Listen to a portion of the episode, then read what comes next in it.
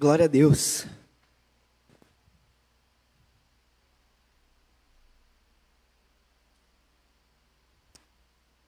Gente, vou pregar aqui hoje, mais para cumprir o protocolo, porque eu acho que o Senhor já ministrou muita coisa essa manhã. Mas eu estou brincando, eu creio que é uma mensagem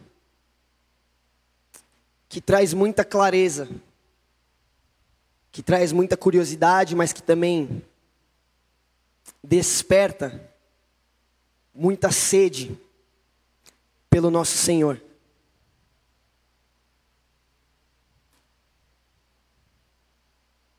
Hoje nós vamos falar de Efésios 1, dando início então à nossa tão prometida série da carta aos Efésios. É isso aí.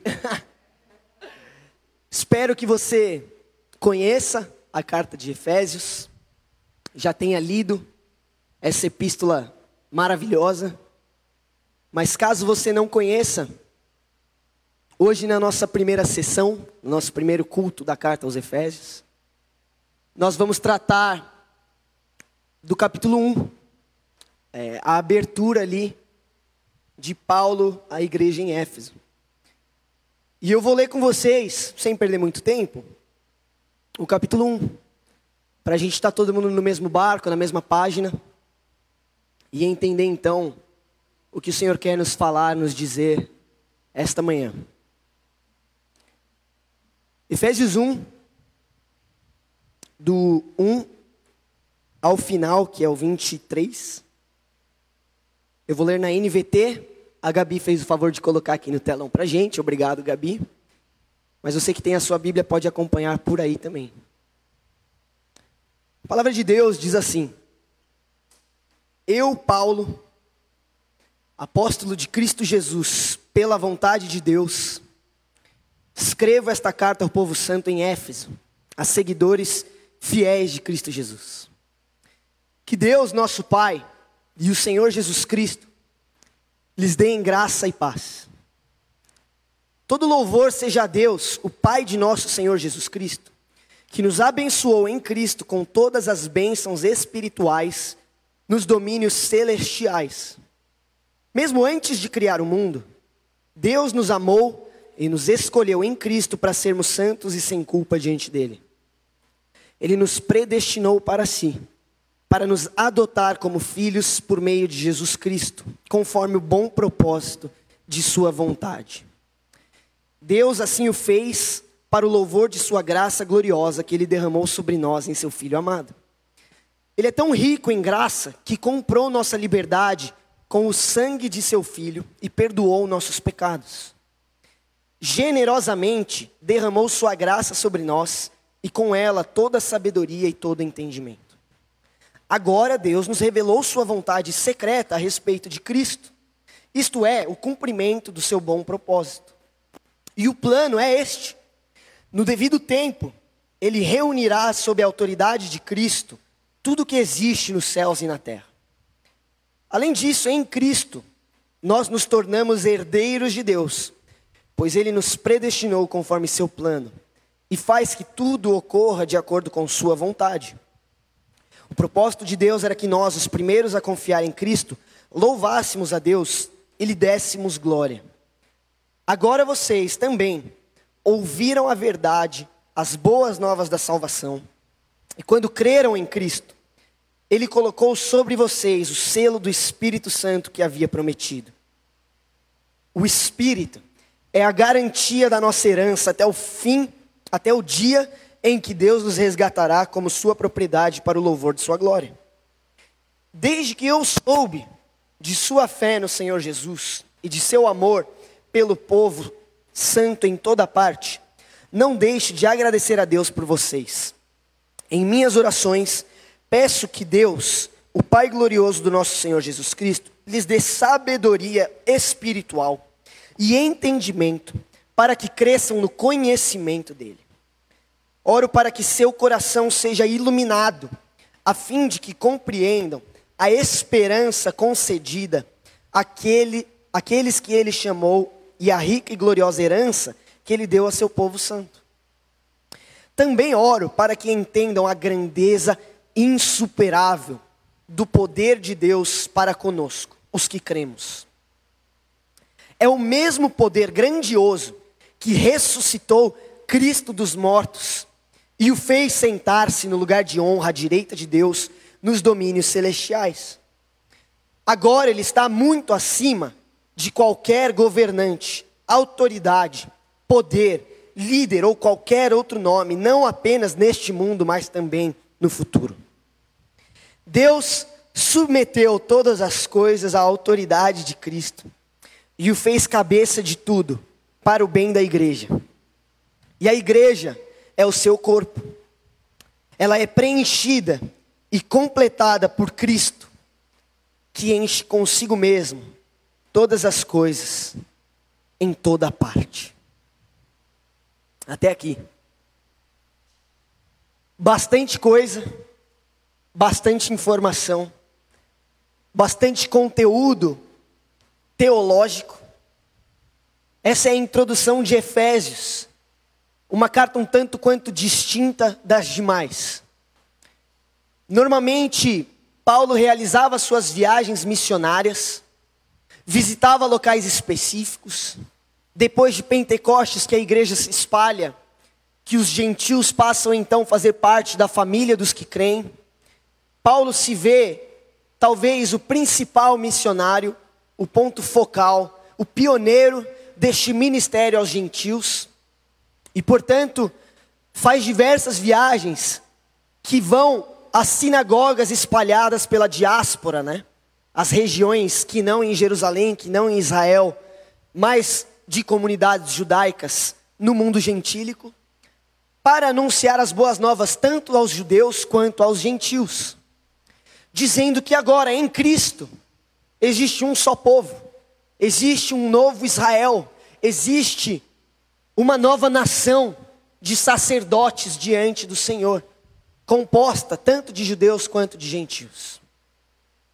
Uma dessas viagens foi a Éfeso, uma região que era muito, muito, muito central na no espaço geográfico que hoje temos como Turquia, que naquela época era rota de muitos comerciantes, que era porta de entrada do oeste para o leste, para a Ásia, que era um lugar que recebia romanos, judeus, que recebia é, gregos, que recebia pessoas de influência, políticos de todas as partes, e era considerada um ponto estratégico para o império dominante naquela época, a saber, Roma. E era um lugar onde Roma então fazia questão de estabelecer o seu poder, mostrar a sua influência. Era um lugar regado, transbordante, tangível, de uma simples palavra que se chama poder. Tanto político, quanto bélico, quanto religioso, quanto espiritual. Nós lemos sobre a viagem missionária de Paulo à região de Éfeso no capítulo 18 de Atos. Na verdade, do 18 ao 20, temos informações ali subsequentes de Efésios. Mas começamos a ouvir sobre a empreitada cristã a esta cidade, que é centro de muito comércio, muito política, muito poder de todas as formas naquele mundo antigo, com Apolo. Apolo é um personagem misterioso, curioso, mas cheio do poder do Espírito, que se apresenta aos Efésios, pregando com ousadia, usando as Escrituras, convencendo com poder aqueles que viviam ali sobre a salvação em Cristo. E aí Paulo ouve então falar que os Efésios estão ouvindo, e na sua terceira viagem missionária passa pela região de Éfeso. E é muito legal, é muito interessante ver como Lucas, no seu livro de Atos, estrutura essa conexão entre o que era importante na cidade de Éfeso com o ministério de Paulo naquela região. Como eu falei, era uma cidade que emanava poder, que respirava poder. E aí, Lucas começa a descrever, então, na terceira viagem missionária de Paulo a Éfeso, que o evangelho começou a se espalhar em poder. Ele fala o poder que os efésios conheciam encontrou um outro poder. O poder que aquela cidade romana, que aquela cidade sob a influência dos políticos, dos mágicos, daqueles que queriam manipular, que queriam usar, que queriam usufruir do poder, tinham como status quo, encontrou um outro poder, o poder do Evangelho, o poder de Cristo Jesus que ressuscitou dos mortos. E aí diz então Lucas, que por onde Paulo passava, as pessoas eram curadas que o lenço que ele usava durante a sua pregação ali, limpando o suor da sua cabeça, ele tacava para a galera assim, não é brincadeira, estou zoando, ele não fazia isso. Mas diz Lucas que o lenço de Paulo curava as pessoas. E é uma coisa que a gente vê sem, sem precedentes, que a gente vê hoje em dia, pessoas é, tais quais aquelas de Éfeso, tentando usar como norma, tentando usar como preceito, dizendo, lógico, é, mistificando, tornando religiosos símbolos concretos como um lenço, dizendo este lenço tem poder espiritual para curar. E existe base bíblica para isso. Não, não é isso que está acontecendo ali. Não é isso que a palavra de Deus está nos instruindo e a gente vai ver um, mais um pouco sobre isso. Porque a cultura daquele povo era de tentar dominar o poder, era de tentar angariar para si poder, era de executar um certo tipo de misticismo ou mágica que lhes conferisse autoridade, status, influência, controle, sem se submeter ao dono, à fonte, à origem do poder. E aí Paulo chega naquele lugar falando: vocês acham que isso é poder? Deixa eu mostrar para vocês a fonte do poder. E aí, cara, enfermos são curados a rodo. O lenço do cara, desse apóstolo que dedicou a sua vida ao evangelho, aquele que é dono de todo o poder, curava as pessoas. E aí as pessoas começaram a ver o poder do evangelho, e diz então, Lucas relatando em Atos, que os judeus que moravam ali tinham para si instituído uma certa religião judaica, um certo sumo sacerdote, porque diz lá que eram os filhos de Seva, os sacerdotes daquela região, mas na cultura judaica não existia sumo sacerdote fora de Jerusalém, então a gente sabe que era meio que uma gambiarra. Falava então que eles começaram a usar o nome de Jesus porque viram que havia poder, e aí eles começaram a expulsar demônios, dizendo: Olha, no nome de Jesus, a quem Paulo serve, vaza. E eles começaram a usar o nome de Jesus, porque existe neles, existia neles, e existe em nós, queridos, um anseio, um desejo pelo controle, pelo poder, pelo misticismo, pela influência, pela autoridade, pelo status, sem a submissão, sem a humildade, sem o, a, a humilhação, o rasgar o coração e falar: ó. Oh, me faz teu instrumento, teu vaso.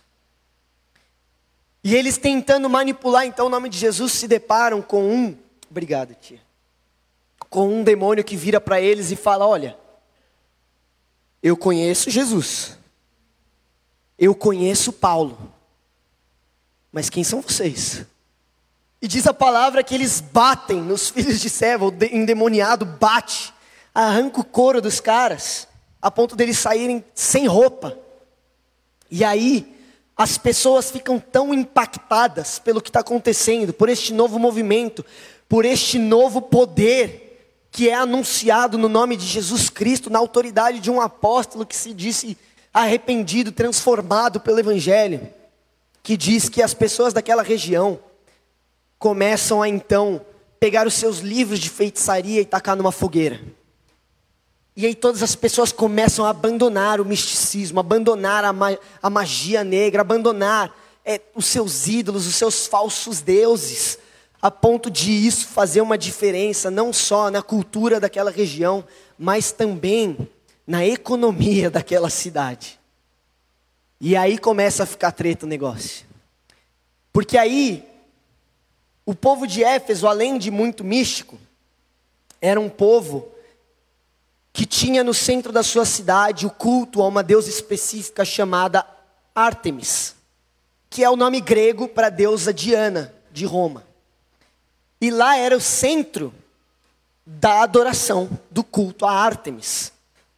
E você pode pesquisar, existem evidências escat é, escatológicas, não, arqueológicas, existem vestígios daquela cidade, daqueles utensílios. E o que acontecia, a gente vê até no discurso dos ferreiros contra Paulo na cidade de Éfeso, porque eles começaram a perceber que aquele cara estava fazendo uma diferença na sociedade que afetava a economia deles, o lucro deles, porque eles vendiam estátuas da deusa Diana, da deusa Ártemis. E aí, quando eles perceberam que as pessoas não estavam mais adorando Ártemis, não estavam mais cultuando Diana, não estavam mais comprando as coisas que eles vendiam para este, essa deusa que oferecia a eles o que eles queriam, eles começam então a se revoltar. E aí, o discurso do, dos ferreiros, dos, destes que foram afetados pelo evangelho de Paulo, começam a dizer: Olha, nós sabemos que Éfeso foi escolhida como templo da deusa Diana. E é muito curioso porque isso aconteceu, e ele fala isso no texto em Atos 18, que um meteorito caiu perto da região de Éfeso. E eles entenderam aquilo como um sinal, um presente de Ártemis a eles. E o meteorito em si não tinha a forma de uma deusa nem nada, mas tinha é, certas circunferências que lembravam seios, e aí atrelavam então a, a deusa Diana, e aí o seio era um, uma das imagens cultuadas por eles ali. E aí, estava ontem com o Johnson, com a Aninha, o Gu e a Clau, a gente até brincou, né? Eu falei que eu usaria esse exemplo na pregação de hoje, porque eles me informaram que nesta semana passada aí, no dia 14, caiu um meteorito em Minas Gerais. E o brasileiro que eu amo levou o meteorito para casa, pegou o detergente IP, pegou a buchinha ali, ó, lado amarelo, lado verde, começou a limpar o meteorito e pôs para vender por 15 mil reais. Eu amo brasileiro, cara, mas mostra que a gente não mudou em nada. Os efésios fizeram a mesma coisa, pegaram aquele meteorito, talvez não lavaram, deixaram ali intacto, mas começaram a cultuar. E aí, diz então a palavra que eles juntaram mais de 25 mil pessoas no anfiteatro de Éfeso. E aí eles começaram a gritar contra Paulo, contra os judeus, contra aqueles que estavam anunciando o evangelho, dizendo: Grande é Ártemis dos Efésios, grande é a Ártemis dos Efésios. Nós queremos a nossa cultura, o nosso poder, nós queremos a nossa deusa, não queremos este evangelho que você prega. E aí os amigos de Paulo falam: Paulo, vaza, eles vão te matar, 25 mil pessoas. Paulo fala: Não, deixa eu ir lá pregar para 25 mil pessoas. Eles falam: Não, Paulo, sai, sai eles não querem ouvir, eles vão te matar. E, gente, eu estou falando tudo isso para vocês entenderem como foi o contato de Paulo com a cidade de Éfeso.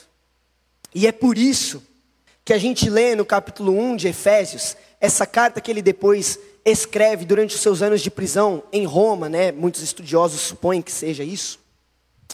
Dizendo a eles: Olha, quando eu ouço da sua fé no Senhor de Jesus e do seu amor pelo povo santo em toda parte, não deixe de agradecer a Deus por vocês. Ele saiu dali deixando um povo sedento pela palavra de Deus, sedento por viver o poder de Deus, sedento por conhecer mais a vontade do plano divino executada em Cristo Jesus, que nos livra das correntes deste mundo, da religiosidade dessa terra, que nos livra de uma vida voltada a poder para nós mesmos, para então viver um poder é, completamente transformador, como o que a gente cantou aqui esta manhã. E ele fala: Eu agradeço a Deus por vocês. Mas é por isso então que a gente vê, e aqui eu já entro mais, eu, eu pouso mais aqui, na carta de Éfeso, no primeiro capítulo, duas palavras que se destacam bastante nesse primeiro capítulo. E elas estão muito atreladas. E as palavras são poder e vontade. Ou poder e propósito, você pode escolher aí, porque esse, é, propósito e vontade às vezes é tido como um sinônimo na Bíblia. Mas nós vemos esta carta, que ela é muito simples em sua estrutura, mas muito poderosa em seus efeitos, atingindo o coração de uma das regiões mais vitais e mais centrais, como eu falei, em termos de poder, em termos de influência naquela região. E muitos, por muito tempo na igreja, consideraram Romanos a carta mais sistemática de Paulo, expondo doutrina, expondo evangelho, expondo ali é, todos os pontos da salvação, da obra de Cristo, da redenção, da justificação e tal. Mas Romanos, creio eu, e tem muitos estudiosos que também me apoiam, na verdade eu apoio eles, que dizem que Romanos não é a carta mais teológica, mais sistemática de Paulo, é na verdade Efésios. Porque Efésios, diferente de todas as outras cartas que Paulo escreveu, ele não, ele não, é, como é que fala? Ele não atende, ele não adereça, é, ele não trata de um problema específico daquela região. Romanos é escrito não como um tratado teológico, mas para lidar com uma questão da igreja em Roma, que é a diferença entre judeus e gentios. E para lidar com isso, ele faz toda uma teologia e tal. Mas Efésios é diferente, é o evangelho no cru. É um panorama do evangelho. O. Wright, no seu comentário bíblico sobre Efésios, ele compara a carta de Efésios, que é chamada por muitos estudiosos como a rainha das epístolas, a talvez o auge das cartas de Paulo, como a London Eye, que é nada mais nada menos que a roda gigante de Londres. A London Eye que foi inaugurada ali em 99, 2000 sobre o rio Tanza. Ela dá uma visão panorâmica de todo Londres. Porque ela não é simplesmente uma roda gigante e nós tivemos o privilégio como família de é, visitar a Ilha de Man numa conferência Fort Welve, fomos abençoados com uma viagem para Londres, conhecemos essa roda gigante que tem mais de 130 metros e cujos vagões não são simples cabines, eles são quase que um bondinho, cabe umas 30 pessoas, todo de vidro e uma volta completa leva até quase meia hora. Mas é uma sensação muito louca, porque quando você sobe, você vê a cidade inteira e você respira história. Você fala, meu, você vê o, o, parlamento, você vê o Big Bang, você vê os castelos, você vê os prédios modernos, você vê essa fusão do que era e do que é. Você vê a cidade inteira ali de cima. E você simplesmente respira e fala: Uau! Essa é a carta de Efésios. A carta de Efésios é esse panorama esse panorama bíblico que Paulo escreve e que nos dá uma estrutura muito simples e poderosa para a igreja. Nos três primeiros capítulos ele levanta a igreja falando: Ó, oh, foi isso que aconteceu. E aí nos outros capítulos, três capítulos, ele desce a igreja e ele fala: Ó, oh, é assim que vocês vão viver. Ele fala de doutrina e ele fala de devoção. Ele fala da salvação dentro, ele fala da salvação fora. Ele fala sobre a justificação e aí ele fala sobre a santificação. Ele fala sobre a fé e a graça e ele fala sobre as obras e a perseverança. Ele fala sobre o nosso relacionamento com Deus e o nosso relacionamento com os outros. Essa dinâmica de doutrina e devoção, de, de teologia e, e ortopraxia, sabe? É, essa, esse equilíbrio magnífico que faz a carta de Efésios ser chamada a rainha das epístolas. E aí eu quero chamar a sua atenção para esses dois temas muito presentes na carta de Efésios, que são o poder e a vontade de Deus. Porque para inaugurar a carta aos Efésios, ele diz, na verdade ele faz uma das aberturas mais magníficas que a gente se tem registrado. Na nossa família, tinha uma época que a gente proibiu o Pedro de orar. Antes de almoçar, antes de comer. Era uma época que o PP tinha voltado ali das missões dele, de Portugal. Estava empolgado ali, né? Brincadeira, o PP continua com esse coração. Mas ele, naquela época, tinha ali um, um pequeno defeito, talvez, não sei.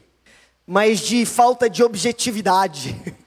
E aí a gente falava, e aí vamos orar para comer, e o PP ele começava a orar, aí a gente já começava a fechar o olho, aí dali um tempo a gente sentava, ali dali um tempo a gente abria o olho e lá estava o PP.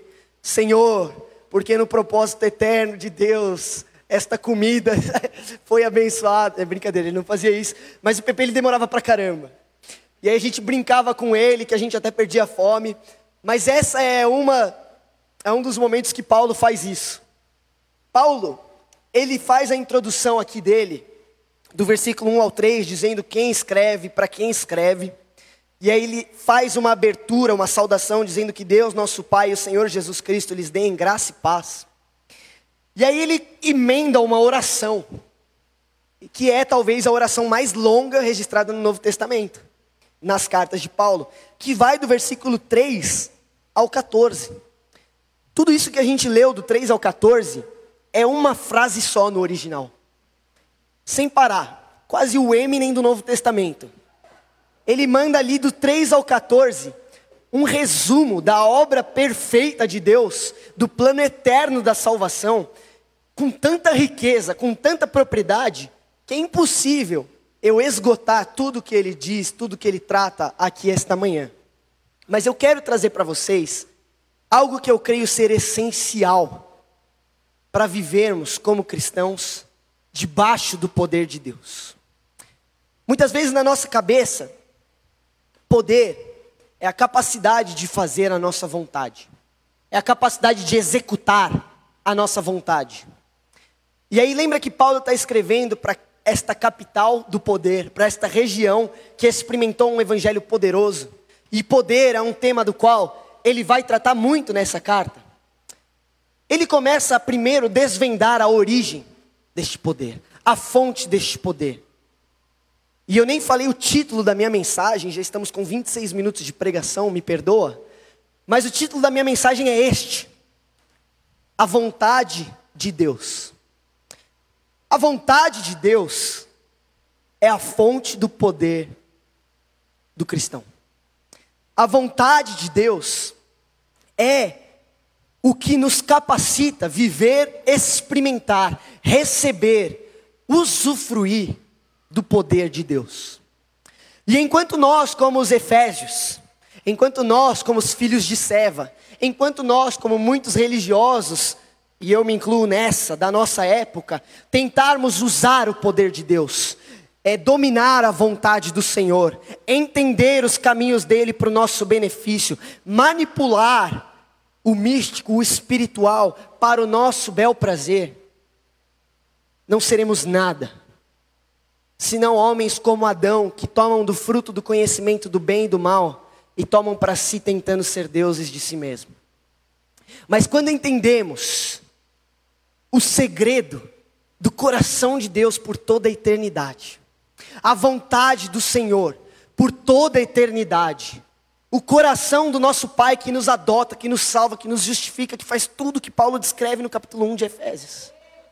Então descobrimos um poder para viver uma vida leve, uma vida verdadeiramente livre, porque sabemos por que fomos criados porque entendemos do que se trata a vida cristã, entendemos o que quer Deus de nós. Efésios 1, por muito tempo, foi um bálsamo na minha vida, foi um refrigério para minha alma angustiada e a resposta de questões evangélicas existenciais, quase que como do Globo Repórter. Quando eu era adolescente, me perguntava, João, quem é onde vive, de onde veio, para onde vai. Hoje no Globo Repórter, sempre ouvi a voz do cara falando.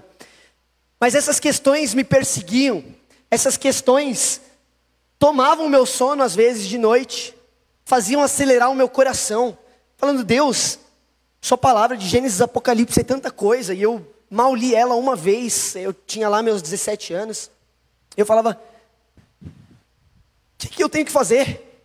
Por onde eu começo, por onde eu termino, quando que eu sei o que, que eu faço, quando eu não sei o que, que eu faço. E, gente, Efésios 1,10. É assim, é de uma liberdade, é de um poder libertador, que às vezes a gente perde por estar em meio a um tratado tão teológico, a uma, a uma frase tão, tão poética, a um discurso tão eloquente, cheio de palavras teológicas ali, que a gente perde o valor e o significado dessa frase, mas eu quero destacar para você algo que eu creio ser essencial para a vida cristã. A partir do versículo 9, Paulo fez a abertura e ele fala: Cara, todo louvor seja a Deus, que enviou Cristo, que nos predestinou nele, que nos salvou nele, que nos reservou essa herança antes mesmo de amar ele. E aí ele fala no versículo 9: Agora Deus nos revelou Sua vontade secreta a respeito de Cristo, isto é, o cumprimento de seu bom propósito. E aí a verdade que liberta a sua vida, se você permitir. E o plano é este: no devido tempo, Ele reunirá sob a autoridade de Cristo tudo que existe nos céus e na terra. Em outras palavras, Deus revelou o seu plano eterno. Deus nos mostrou o seu propósito por todas as gerações. Deus nos deu a chave da sua vontade. E querido, sabe por que isso é tão importante? Porque a gente vive em meio a uma cultura evangélica que muitos chamam de a grande confusão. Esse é um termo que eu pego emprestado do Heber Campos Júnior, em um estudo que eu fiz uma vez sobre a vontade de Deus com um livro dele, muito maravilhoso. Eu estou com ele aqui se alguém quiser ver depois. Mas que fala que existe no meio evangélico jargões, expressões que são ditos com boas intenções, mas que fazem mais mal do que bem. Muitas vezes, pessoas com um coração generoso, caridoso, que querem consolar alguém que perdeu alguém, que querem consolar alguém que perdeu um relacionamento, que querem é, levantar o ânimo, o espírito de alguém que perdeu um emprego, de pessoas que estão enfrentando circunstâncias adversas na vida, chegam para as pessoas e dizem: Ó, oh, Deus tem algo melhor para você. Deus tem um plano melhor para você. E é um tipo de frase que a gente fala às vezes numa boa intenção, mas que revela algo que nós não temos propriedade para dizer. Que revela algo que na verdade coloca aquela pessoa sobre uma frustração e uma ansiedade, talvez maior do que aquela já esteja. Porque naquele momento ela não consegue enxergar algo melhor. Porque naquele momento ela não vê a bondade de Deus e ela não entende a vontade de Deus. E aí aquela pessoa começa então fazer algo lógico, que é buscar então compreender este melhor de Deus. Bom, então a partir de onde estou, para onde vou? O que é este melhor de Deus? Só que aquela pessoa que disse, sem responsabilidade alguma, propriedade alguma na palavra de Deus, que Deus tinha algo melhor para ela, não diz o quê? Não tem certeza se tem. Não tem como assegurar que vai acontecer. E aí cria-se então, junto a este misticismo, a essas expressões, a esta cultura evangélica brasileira, é, palavras é, de pregadores ou pregações, muitas vezes o que está na moda aí sobre o coaching gospel, né? Que falam sobre Deus ter uma vontade melhor para nossas vidas, Deus ter um plano maravilhoso para a sua vida, Deus ter algo bom e próspero para a sua vida.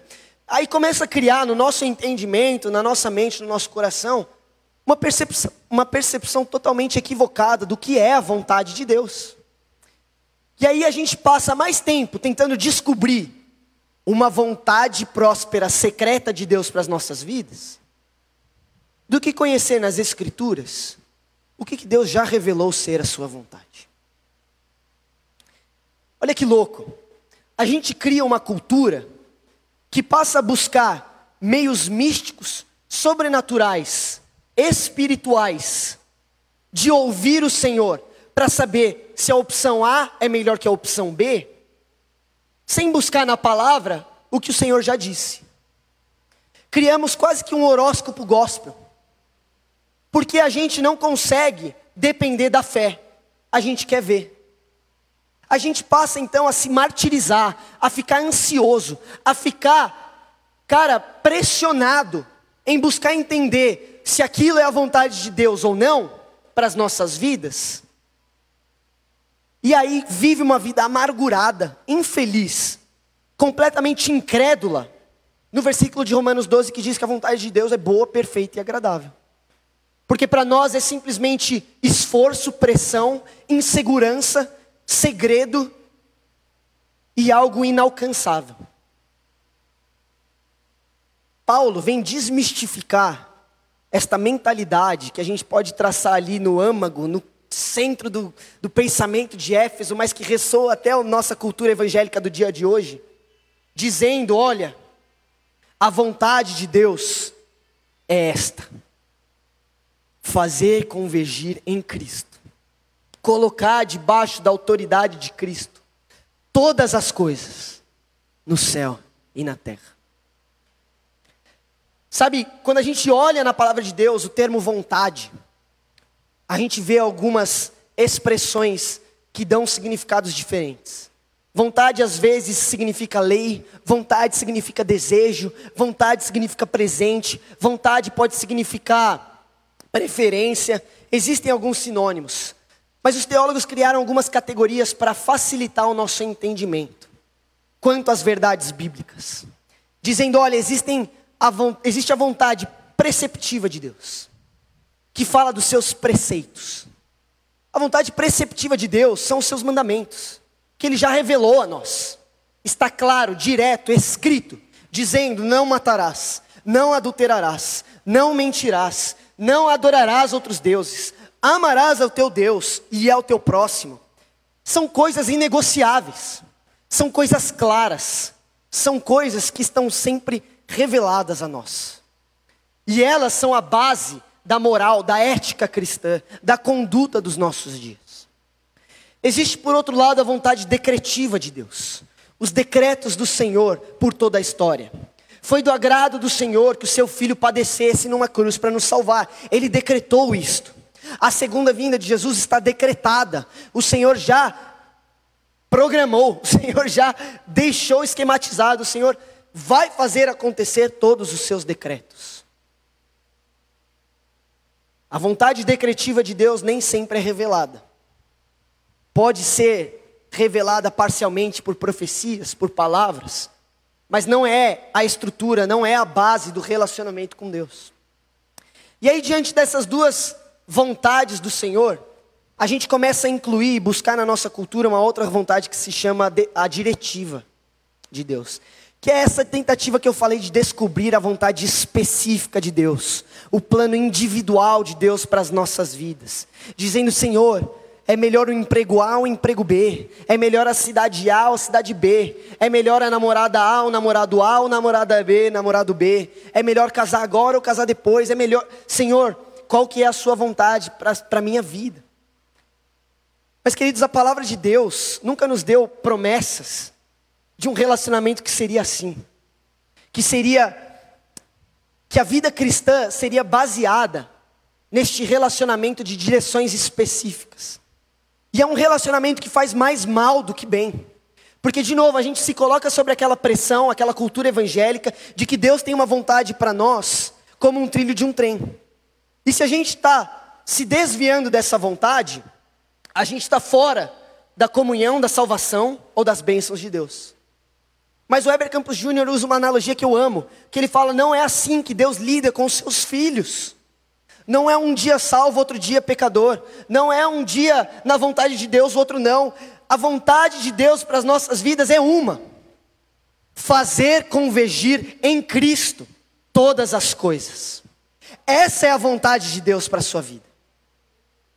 É disso que então a gente pode utilizar o conhecimento, a sabedoria, o entendimento, o poder de Deus para nos fazer viver todas as áreas da nossa vida. Não é um trilho de trem, então, é quase que um estacionamento. O cercado desse estacionamento são as leis preceptivas de Deus: não adulterarás, não matarás, não mentirás, amarás o teu Deus. Este é o seu estacionamento. Você pode estacionar onde você quiser.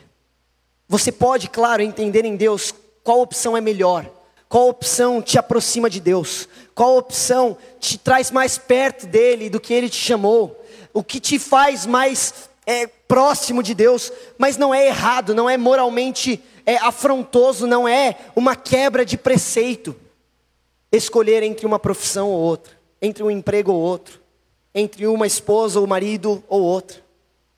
Entende? E a gente vive numa cultura evangélica que prega o contrário. E aí a gente passa a buscar então sinais, a gente passa a buscar então manifestações, sonhos, profecias, é, todos os outros meios de poder espiritual para confirmar a vontade de Deus para as nossas vidas. E isso é falta de fé.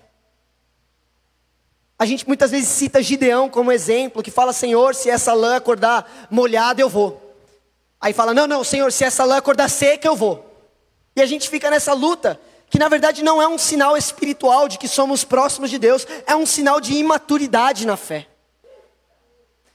É um sinal de que dependemos do que vemos e não do que cremos. Que a gente quer um trailer, um spoiler do nosso futuro, sabe para quê? para nos livrar de desconforto, para nos livrar de decisões erradas, para nos livrar da responsabilidade de assumir as nossas decisões diante de Deus. Essa é a cultura evangélica que a gente criou.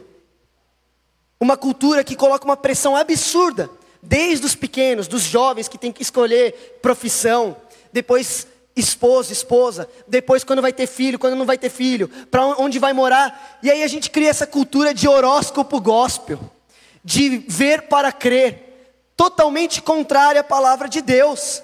Sabe o que acontece? A gente gasta mais tempo da nossa vida cristã tentando descobrir o que Deus não prometeu revelar, do que gastando tempo com o que Deus já revelou.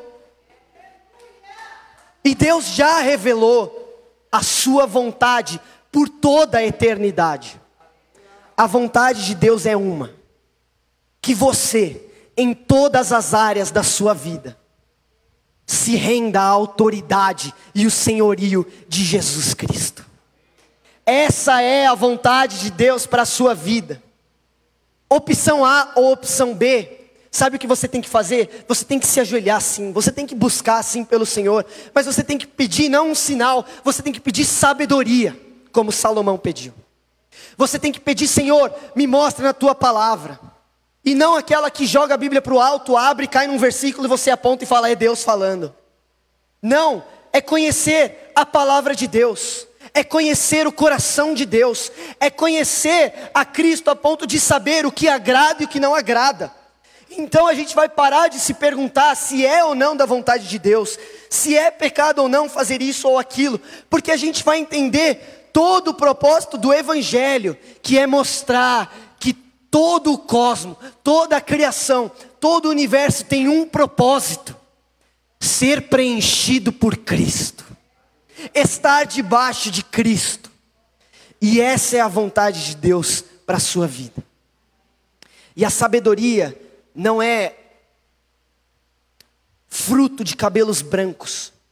Na Bíblia, sabedoria é um conceito moral diz respeito a conhecer os valores de Deus, a conhecer o coração de Deus. O sábio muitas vezes é aquele que toma a decisão que agrada o coração de Deus. E essa manhã eu quero apelar a vocês, como Paulo fez aos Efésios.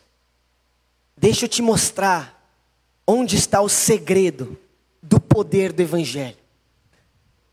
O poder do Evangelho está quando nós lançamos fora os nossos livros de magia, as, os nosso horóscopo gospel, as nossas orações para buscar a vontade secreta de Deus. O segredo do poder do Evangelho está aqui, ó.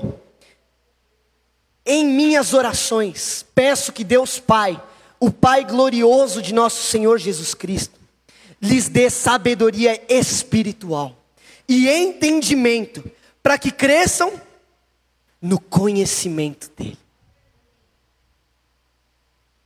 Conhecer a Cristo é a chave da vontade de Deus para as nossas vidas. Conhecer a Cristo é o que nos permite desfrutar da liberdade de saber por que fomos criados, por que Deus nos salvou porque Deus nos escolheu, porque Deus se derramou, morreu por nós, porque que estamos aqui. E conhecer a Cristo vem por conhecer o que Ele já nos revelou. Portanto, queridos, a nossa oração deve ser como a dos Efésios. de ter os nossos olhos abertos, nosso espírito iluminado, o nosso coração completamente voltado, não para as coisas que o Senhor,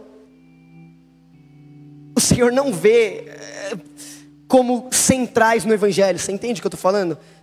todas as coisas, profissões, eh, casamento, é, todos esses exemplos que eu citei, eles são importantes, eu não estou desmerecendo isso.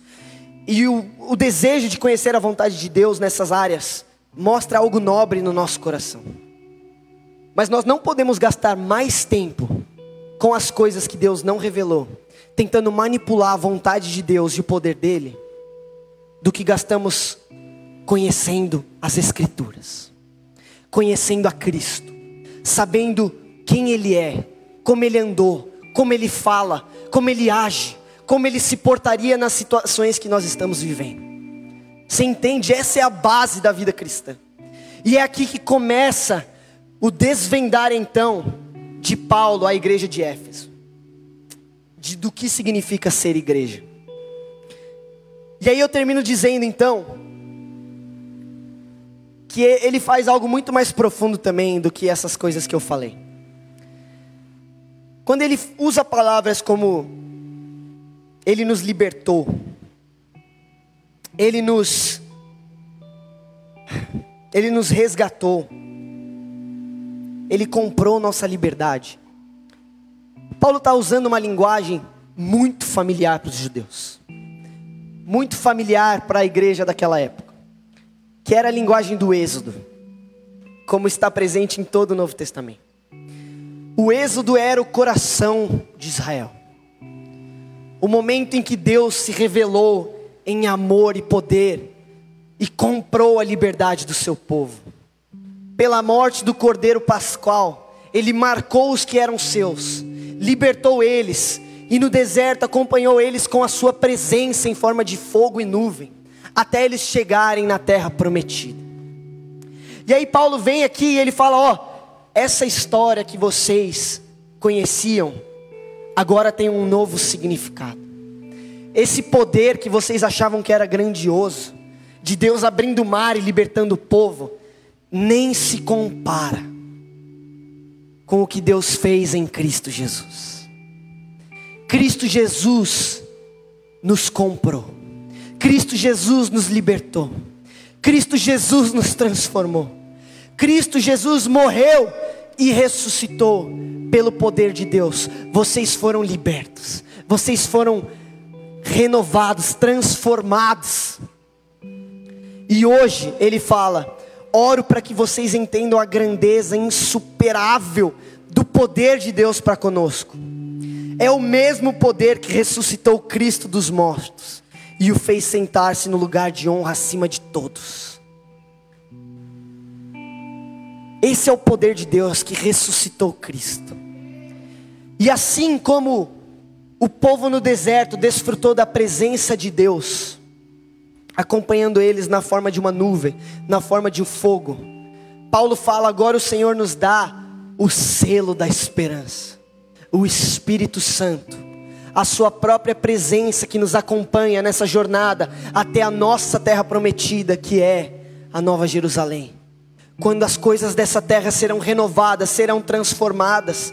E ele fala, irmãos, é assim que você experimenta o poder de Deus, que te concede, que te lembra, que te coloca debaixo da vontade de Deus. É pelo Espírito Santo dele. Assim como o povo de Israel desfrutou no Êxodo do poder de Deus com eles, nós desfrutamos da própria presença do Senhor, que é quase um depósito do que está por vir em nossos corações para vivermos a vontade dEle. Eu sou lembrado da história de um querido tio meu que foi para Nova York, o Delcinho, ou Delcio. E eu, ele conta, ele, eu lembro dessa história com muito carinho, que na época de conversão dele, ele estava conhecendo as coisas espirituais. E ele frequentava um, um centro espírita. Até que meu pai convidou ele para ir num show da igreja. E ele foi, e aí ele aceitou Jesus naquele show, foi batizado ali com o Espírito Santo. E aí diz que ele ainda não sabia o que era ser cristão, o que era igreja, o que não era igreja, e ele voltou no, naquela semana ao centro espírita. E aí ele conta que tinha um homem ali na porta, né? Falando quem pode ou quem não pode entrar. E quando ele estava para entrar, o homem parou ele e ele falou: Você não pode entrar. E ele ficou assustado, ele falou: Como assim eu não posso entrar? Eu venho aqui faz tempo. Aí ele falou: Não, você não pode entrar. Você está marcado. Você tem um, você está com o selo. E aí ele fala: Que selo? Do que, que você está falando? Ele fala: Você não pode entrar, você está selado. E aí diz que ele ficou indignado, sem entender o que estava acontecendo. Ele até ficou revoltado com os caras. Mas depois de um tempo, ele foi ler essa passagem de Efésios, ele foi entendendo o Evangelho, e ele entendeu que quando ele aceitou a Cristo, a própria presença do Senhor passou a habitar nele, passou a transformar ele, passou a ser o selo daquela que é a vontade eterna do Senhor, que é sermos preenchidos por Cristo em todas as áreas da nossa vida. Queridos, essa manhã o meu apelo como de Paulo para vocês, é que os seus olhos sejam abertos, que o seu coração seja renovado, para que você não viva escravo de uma cultura evangélica, misticista, religiosa, que diz que nós temos que procurar uma vontade secreta de Deus que Ele nunca revelou e que Ele tem preferência entre plano A, plano B para a sua vida, e que você saber através de profecias e sonhos o que é melhor para a sua vida vai te fazer mais cristão. Não! O Senhor já revelou a vontade dele para mim e para você. Que a sua vida, que a minha vida estejam debaixo do poder e autoridade de Cristo, que transforma cidades, que transforma culturas, que transforma a minha e a sua vida. E que nós então podemos, pelo poder e revelação do Espírito Santo, conhecer a este Deus que já revelou tudo que precisamos conhecer para viver uma vida de fé e devoção. A única coisa que a gente tem que fazer é conhecer a Deus.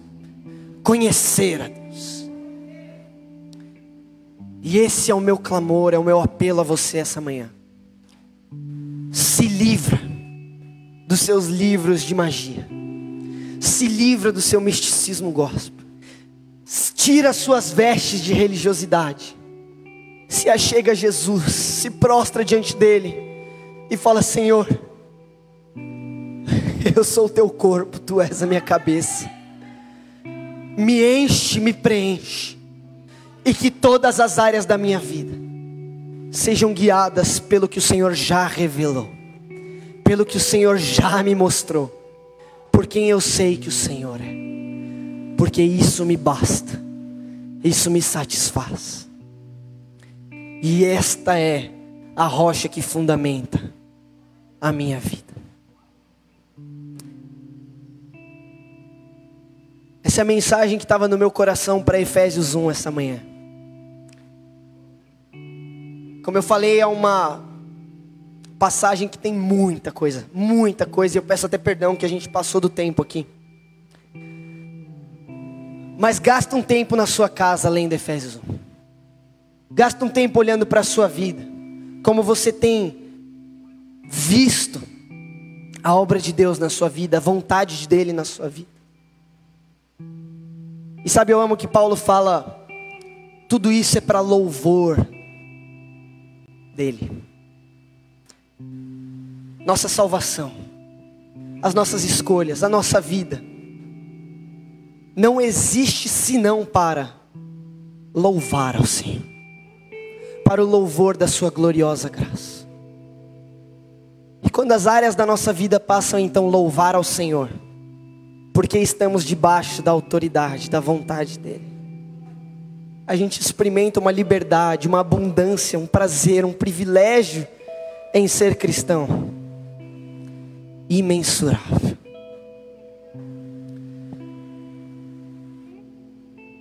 Feche os seus olhos, vamos orar.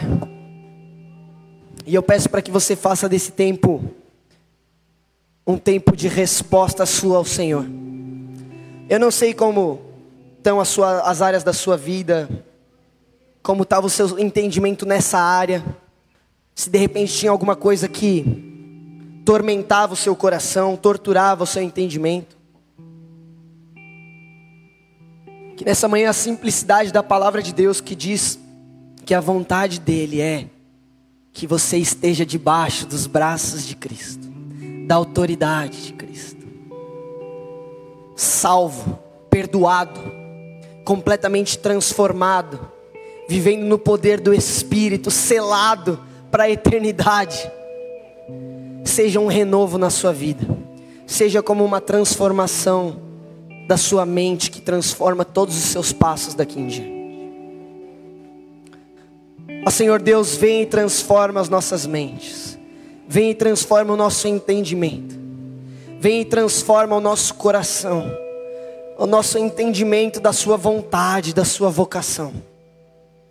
Senhor, que não passemos dias, Senhor, martirizando a nós mesmos, torturando nossa vida cristã, tentando descobrir coisas que o Senhor não prometeu revelar, mas que todos os nossos dias sejam repletos de horas gastas aos seus pés, de horas gastas com a tua palavra, até saber o que o Senhor ama e o que o Senhor não ama, até conhecer de coração, de cor e salteado, o que o Senhor disse e o que o Senhor não disse, que os caminhos fiquem claros, que a neblina se dissipe, que a confusão se desfaça, que entendamos, Senhor, o que é ser igreja, o que é estar em Ti, o que é ser cheio do Teu Espírito, o que é conhecer o Teu coração.